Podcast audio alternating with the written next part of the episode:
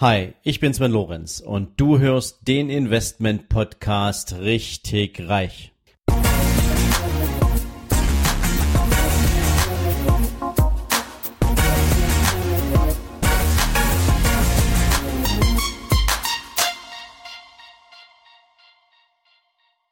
Hallo und herzlich willkommen zu einer neuen Ausgabe von deinem Investment Podcast richtig reich.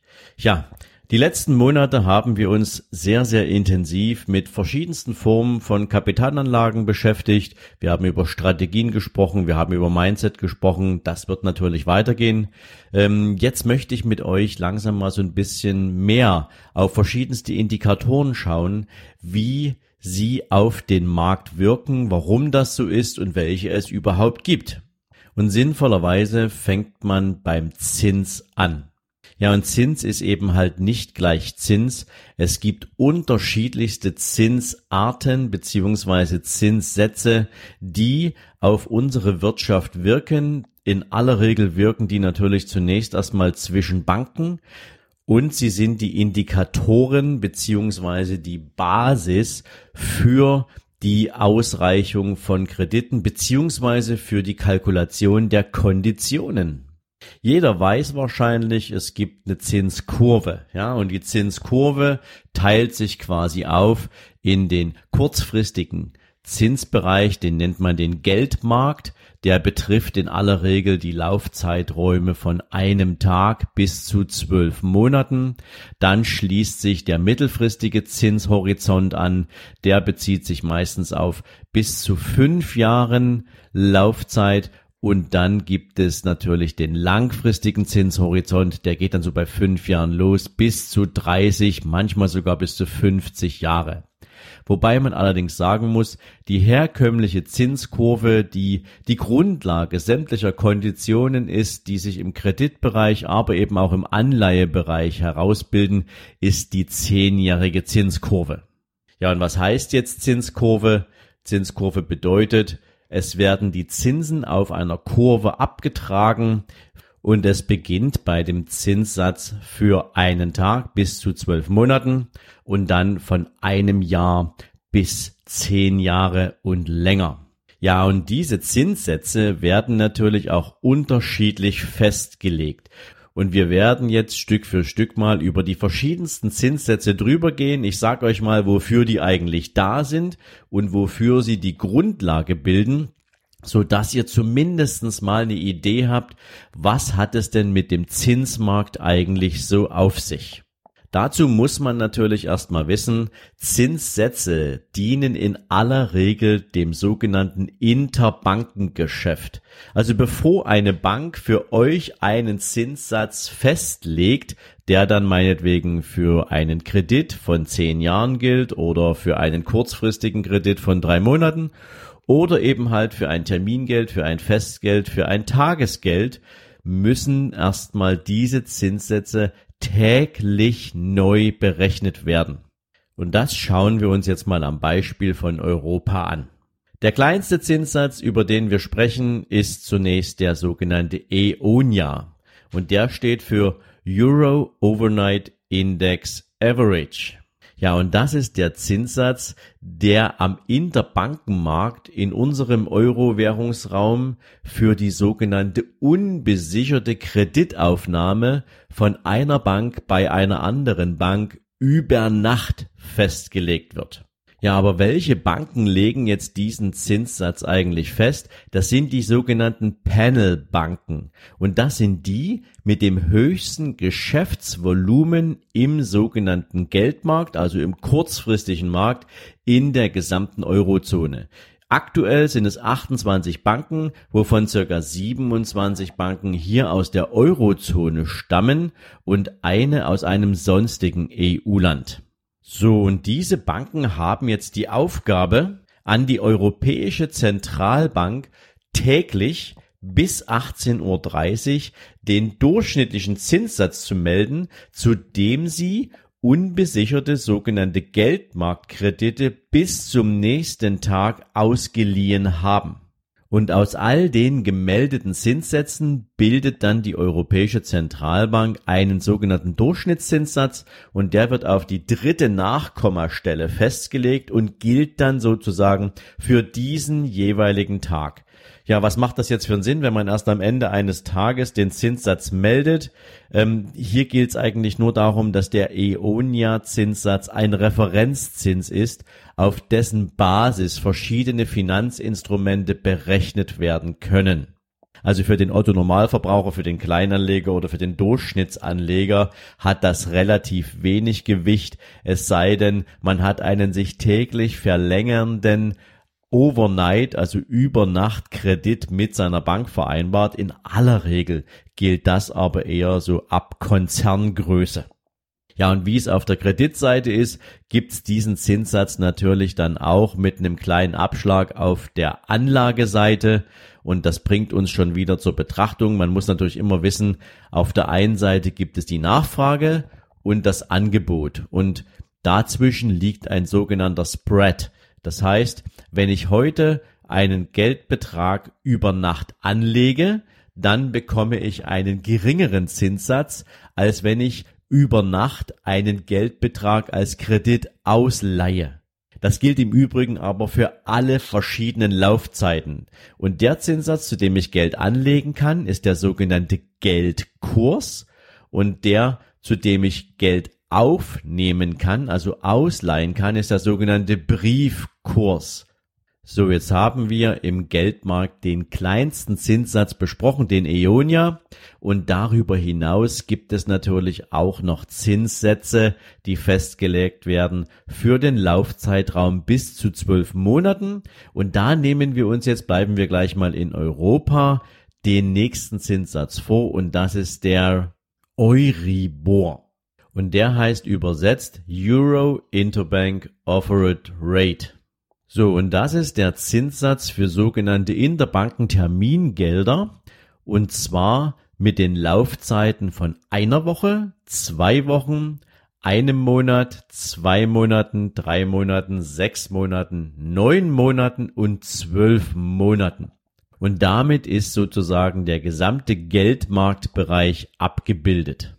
Hier ist es allerdings so, dass es nur 24 sogenannte Euribor Panel Banken gibt, darunter unter anderem auch zwei deutsche Institute, die allerdings bis morgens 10.45 Uhr sogenannte Briefsätze, also Kreditsätze an eine aktuell neuseeländische Firma melden müssen und die ermittelt dann aus diesen 24 gemeldeten Sätzen einen Durchschnittszinssatz wobei davon die 15 Prozent der niedrigsten und 15 Prozent höchsten Zinssätze nicht in diese Berechnung einfließen werden. Das soll verhindern, dass wenn jetzt eine Bank oder zwei Banken mal einen absolut abgefahrenen Zinssatz melden, der irgendwie gar nichts mit der aktuellen Situation zu tun hat, nur weil die eben sagen, wir würden jetzt für eine Kreditaufnahme bei einer anderen Bank über Nacht so und so viel Geld bezahlen, dass diese Zinssätze sozusagen in diese Berechnung nicht reinfließen, weil die damit das Ergebnis sozusagen verfälschen würden. Ja, und neben dem Euribor gibt es natürlich den großen Bruder, den, den es schon etwas länger gibt. Das ist der sogenannte Libor und das ist der London Interbank Offered Rate Satz. Ja, und der wird ähnlich wie der Euribor bestimmt, allerdings für fünf verschiedene Währungen sogar. Ja, im Schweizer Franken, in dem Euro, im britischen Pfund, im Yen und im US-Dollar wird der jeden Tag von bis zu 18 verschiedenen Banken an die Nachrichtenagentur Reuters geschickt, wo dieser Zinssatz dann zwischen 11.20 Uhr und 11.45 Uhr täglich bis auf vier Nachkommastellen berechnet wird. Und hier ist es in der Berechnung so, anders als beim Euribor, hier werden nicht Prozentsätze angesetzt, sondern die vier höchsten und die vier niedrigsten Zinssätze werden eliminiert und aus den verbleibenden zehn Meldungen wird dann das arithmetische Mittel gebildet. Anders als beim Euribor zum Beispiel ist es beim Libor so, dass die Banken ihre Zinssätze nicht netto melden, das heißt also ohne jegliche Marge, sondern dass Banken hier ihren Zinssatz, zu dem sie einer anderen Bank für die Zeiträume von Overnight ein Monat, drei Monat, sechs Monaten und zwölf Monaten Geld leihen würden. Und so sieht die Meldung dann so aus. Man sagt Liborsatz plus und dann kommt die entsprechende Marge mit dazu. Also das kann zum Beispiel sein, Libor plus 0,5. Das heißt, auf einen gemeldeten Libor-Satz von 1,5 Prozent für drei Monate würden dann nochmal 0,5 Prozent Gewinnmarge in dieser Meldung oben drauf kommen. Das ist der große Unterschied zwischen dem Euribor und dem Libor. Aber ansonsten spielt das keine besondere Rolle. Wichtig war mir in diesem Zusammenhang heute, dass ihr ein Verständnis dafür bekommt, dass der Zins, den euch die Bank für ein Termingeld ausruft, beziehungsweise für ein Festgeld ausruft oder vielleicht auch für ein kurzfristiges Darlehen, ja, jeder, der zum Beispiel einen Dispo-Kredit hat, ähm, der hängt an demselben Referenzzins, nämlich an dem Overnight-Zins. Das Spannende ist nur, dass die Gewinnmarge der Banken so hoch ist, dass sie den Zins für euch in dem Zusammenhang gleich lassen kann. Das wenn, wenn, wenn man sich jetzt die Meldungen der Banken, die täglich neu festgelegt werden für dieselben Zeiträume, ja, ähm, wenn man sich die anguckt, dann wird ein Tag nicht wie der andere sein. Aber wenn die Banken sich eben entscheiden, für einen Dispo-Kredit zum Beispiel durchschnittlich 8,9 oder 11,5 Prozent für die Inanspruchnahme aufzurufen, dann ist zwischen dem kurzfristigen Geldmarktzins Overnight, also dem Eonia zum Beispiel, ähm, so viel Platz, dass die Bank sich diese Veränderung nicht jeden Tag in die Bücher schreiben muss oder euch zumindest nicht jeden Tag eine Veränderung weitergeben muss. Aber machen wir das mal einem kurzen Beispiel. Momentan bewegt sich der Eonia-Satz unter 0%. Also die letzten Tage hatte er irgendwie so einen Zinssatz von minus 0,363%, zu dem sich Banken gegenseitig Geld leihen würden. Overnight. So. Und jetzt kannst du dir mal überlegen, was hast du für einen Dispo-Zins? Wahrscheinlich weit oberhalb der 8%. Das heißt, die Bank verdient an der Inanspruchnahme, wenn du in dein Dispo reingehst, mindestens acht Prozent, wenn nicht sogar noch diese minus 0,363 Prozent dazu. Also kannst du mal davon ausgehen, dass die Banken natürlich nicht jeden Tag deinen Dispo-Kredit anpassen, weil die Marge in Dispo-Krediten so gigantisch groß ist, dass ähm, dies nicht erforderlich ist. Ja, und auch wenn du bis jetzt durchgehalten hast und dafür meinen herzlichen Glückwunsch, weil Zinsen sind natürlich nicht gerade die beliebtesten Themen, mit denen man sich auseinandersetzen will, ähm, dann hoffe ich doch, dass du ein gutes Grundverständnis davon hast oder dass ich dir ein gutes Grundverständnis davon geben konnte, wie Zinsen zustande kommen und welche Auswirkungen sie eigentlich in der Festlegung bestimmter Produkte, bestimmter Margen für dich als Endverbraucher haben. Lass mich natürlich gern wissen, ob du mehr dazu wissen möchtest, ob ich für dich hiermit auch wieder mal den Punkt getroffen habe, wo du sagst, jetzt verstehe ich einfach ein bisschen besser, wie das System funktioniert, wie der Markt funktioniert. Lass es mich gern wissen, indem du mir eine Bewertung schickst auf iTunes, indem du mir gern auch eine Rezension schreibst und wenn du natürlich in die Show Notes schaust, dann findest du den Link zu einem absoluten Top-Event vom 1. bis 3. November diesen Jahres. Dirk Kräuter, Alex Düsseldorf Fischer, Helmut Beck, ich und noch ein paar andere absolute Top-Speaker werden zum Thema Finanzen für dich ein Ganztagesseminar beziehungsweise ein Dreitagesseminar auf die Beine stellen.